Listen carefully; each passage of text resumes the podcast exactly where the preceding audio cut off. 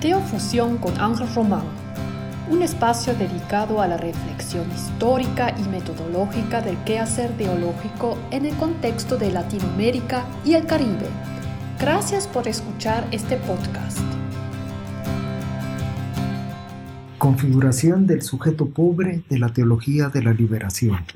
La formación y consolidación de la teología de la liberación en el contexto latinoamericano fue posible gracias a diferentes factores sociales, políticos, económicos y religiosos, pero sobre todo fue posible por la emergencia del sujeto pobre organizado. No es que los sujetos se organizaran para que se formara una teología liberadora, sino más bien se hicieron visibles por su presencia activa en las calles y en las organizaciones sociales, donde exigían condiciones de vida digna.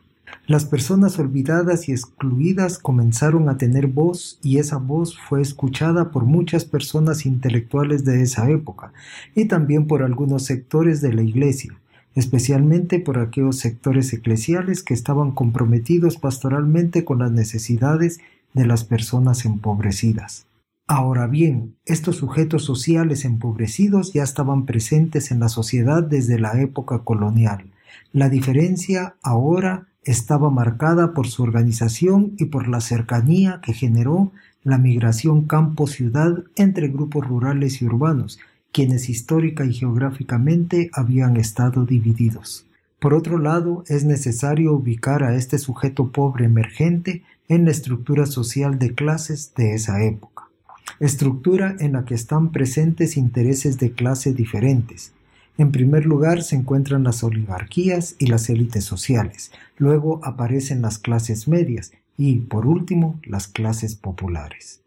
Las oligarquías de Latinoamérica en esa época están constituidas por grupos sociales pequeños, que, aunque les incomode la inversión extranjera, básicamente dependen de la misma, y por esa razón su dominio político no tiene la soberanía plena que desearían en sus relaciones externas. Su fuente de poder es el latifundio, su unidad interna se fortalece por linaje y su control político es directo, es decir, personal.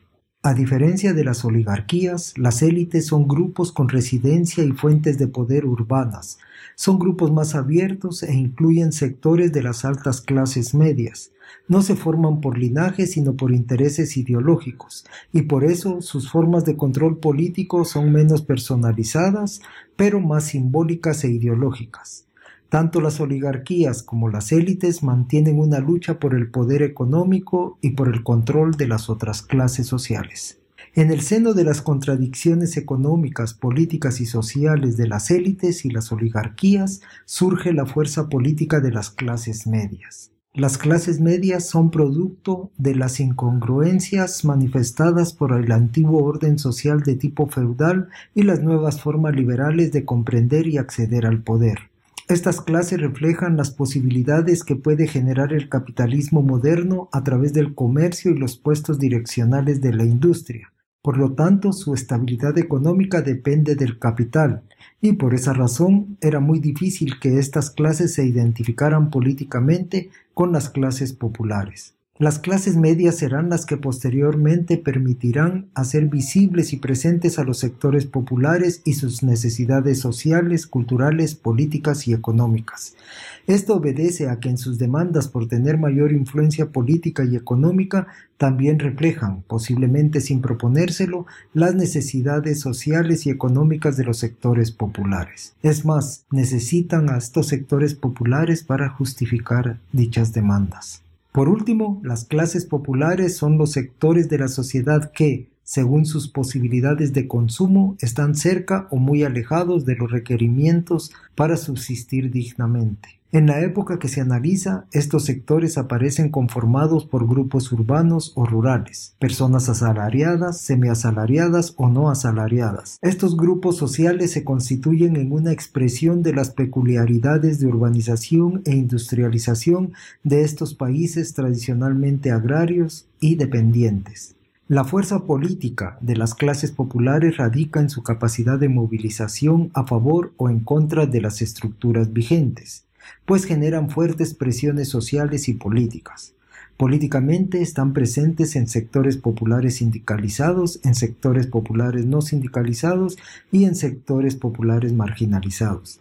Estos últimos generalmente en condiciones de precariedad y sin grados de organización alta a nivel político. Junto a los sectores marginalizados también se localiza la masa rural, la cual se encuentra en diferente situación ecológica que la urbana, pero también aislada de la participación política. En medio de esta configuración de clases, la teología de la liberación latinoamericana surge como una respuesta que intenta ser coherente con las necesidades de las clases populares, especialmente de aquellas clases que están organizadas, pues es con ellas con las que se puede elaborar un proyecto pastoral colectivo de liberación.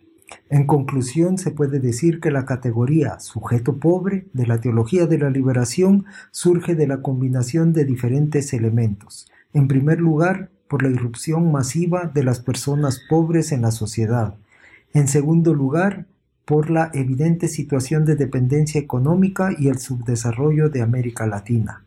En tercer lugar, por la mediación de una nueva racionalidad socioanalítica, la cual permite comprender críticamente la fe. Y en cuarto lugar, por la nueva comprensión de lo político, donde los sujetos sociales se hacen cargo de su propia historia, tal como la experiencia inmediata que se tenía con la Revolución cubana. Teofusión con Ángel Román un espacio dedicado a la reflexión histórica y metodológica del quehacer teológico en el contexto de Latinoamérica y el Caribe. Gracias por escuchar este podcast.